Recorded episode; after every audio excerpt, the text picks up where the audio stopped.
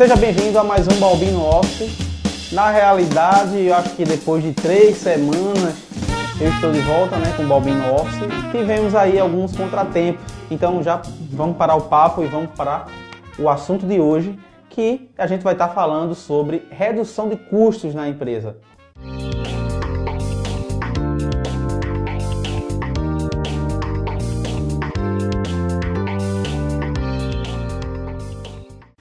Em momento de crise, a primeira coisa que todo empresário pensa é demitir funcionários para reduzir custos, correto? Esse é o primeiro pensamento de todo empresário. Ele vai querer reduzir custos e a primeira linha que ele vai trabalhar, é claro, que vai ser aquela que vai trazer o retorno né, mais rápido. Normalmente é a redução do quadro de funcionários. No entanto, não adianta muito você pensar simplesmente em reduzir o quadro sem, no caso, ter uma estratégia. Então, tem uma pergunta que eu tenho certeza que todos vocês irão saber a resposta no final do vídeo. É melhor reduzir o quadro e diminuir custos ou será que é melhor engajar mais a equipe e produzir mais com o quadro que você tem? Mas o mais importante é o seguinte: se for para reduzir, reduza gorduras, nunca reduza músculos. O que eu estou querendo dizer com isso? Avalie as competências de cada profissional que você tem. Ou seja, é, quais são as competências que cada profissional tem e quais as competências que a empresa precisa atualmente e quais competências ela vai precisar no futuro, certo? É, até porque a empresa ela não pode simplesmente pensar apenas no momento né, que ela está precisando reduzir. Será que para mim é benéfico demitir um auditor? Outro caso também que acho que é a primeira linha que todo empresário pensa na hora de reduzir o quadro é no marketing. Será que realmente vale a pena demitir esses profissionais? Não sei, você tem que avaliar. Você não pode quebrar suas próprias pernas. Se você realmente está focado em reduzir o seu quadro, realmente não tem condições de manter, isso vai acontecer? Tudo bem. Então pense no seguinte, se você vai reduzir o marketing, por que não terceirizar uma empresa que trabalhe com marketing? Né? Uma empresa que possa fazer publicidade para você, uma empresa que possa fazer pequenas campanhas. Tente também terceirizar outros trabalhos também. Por que não terceirizar auditoria, como eu acabei de falar aqui, inventário? Por que não pensar em terceirizar inventário? Tá aqui a dica.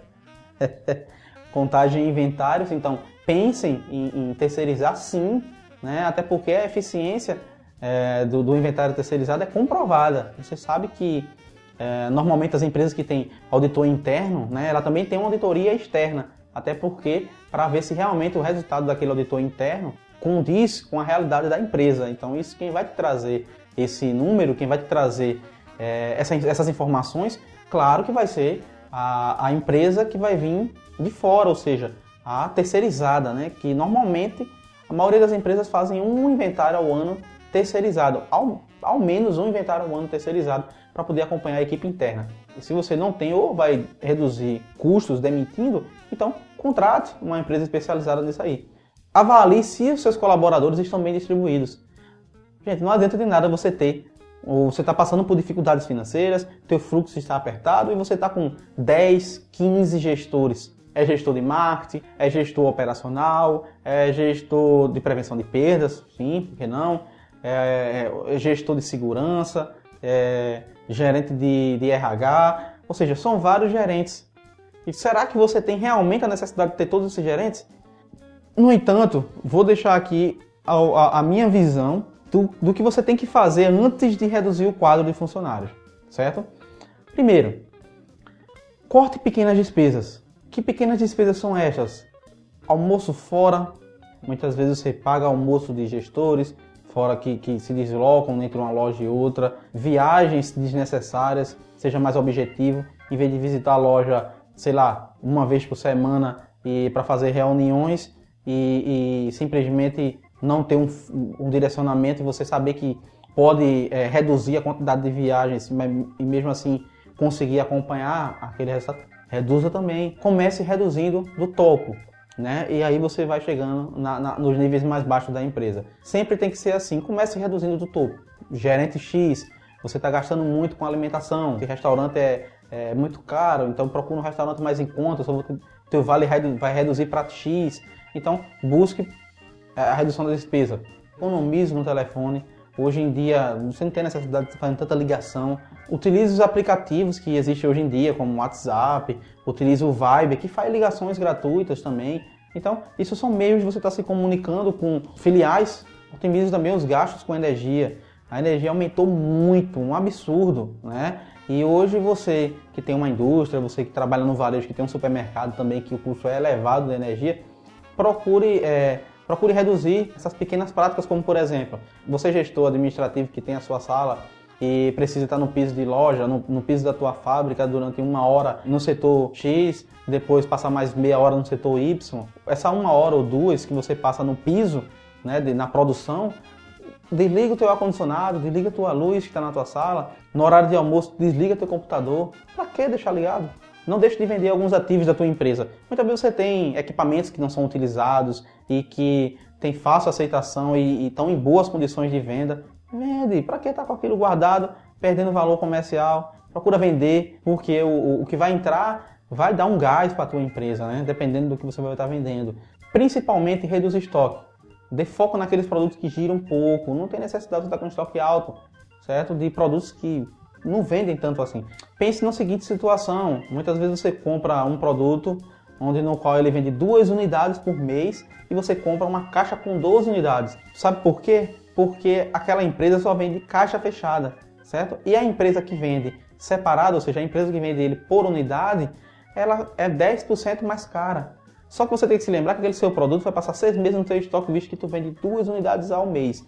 Vai passar seis meses com aquele produto. Esses 10% vale a pena, o teu custo de estocagem é bem maior do que isso aí. Fora os riscos que você vai ter com avaria, o risco do produto ser furtado né, dentro da tua loja. Então, procura reduzir. É melhor você comprar 10% mais caro comprar ele fracionado e ter o giro médio da tua empresa do que você estar tá com um estoque alto e no final do mês é, o teu fluxo está sempre apertado. E o ponto crucial é a redução das perdas, gente. Perda tem que ser o, o teu principal objetivo. Eu tenho que reduzir perdas. Redução de perdas é lucro. Lucro é injeção de lucro direto, sem dedução de impostos. Então, redução de perdas é aumento de lucratividade. Sempre lembrando que não existe crise para quem não tem perdas.